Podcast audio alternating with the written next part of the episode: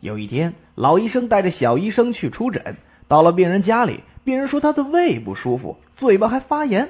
老医生一看，说道：“呃，你这是荔枝吃太多上火了。”就给病人开了药。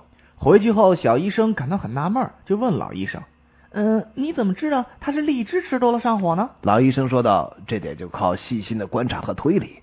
我看到他床下有很多荔枝壳，这才知道的。”小医生恍然大悟，这回轮到他独自出诊了，去一个有钱的病人家。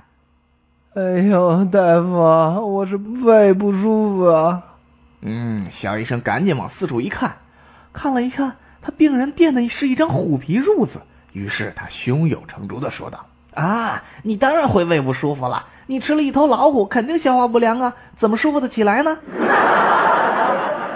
有人坐热气球去旅游休闲，结果大风一吹，不知道把他吹到什么地方去了。这时他看见一栋大楼里边窗户里有个人，就朝那人喊：“嗨，我迷路了，我在哪里？”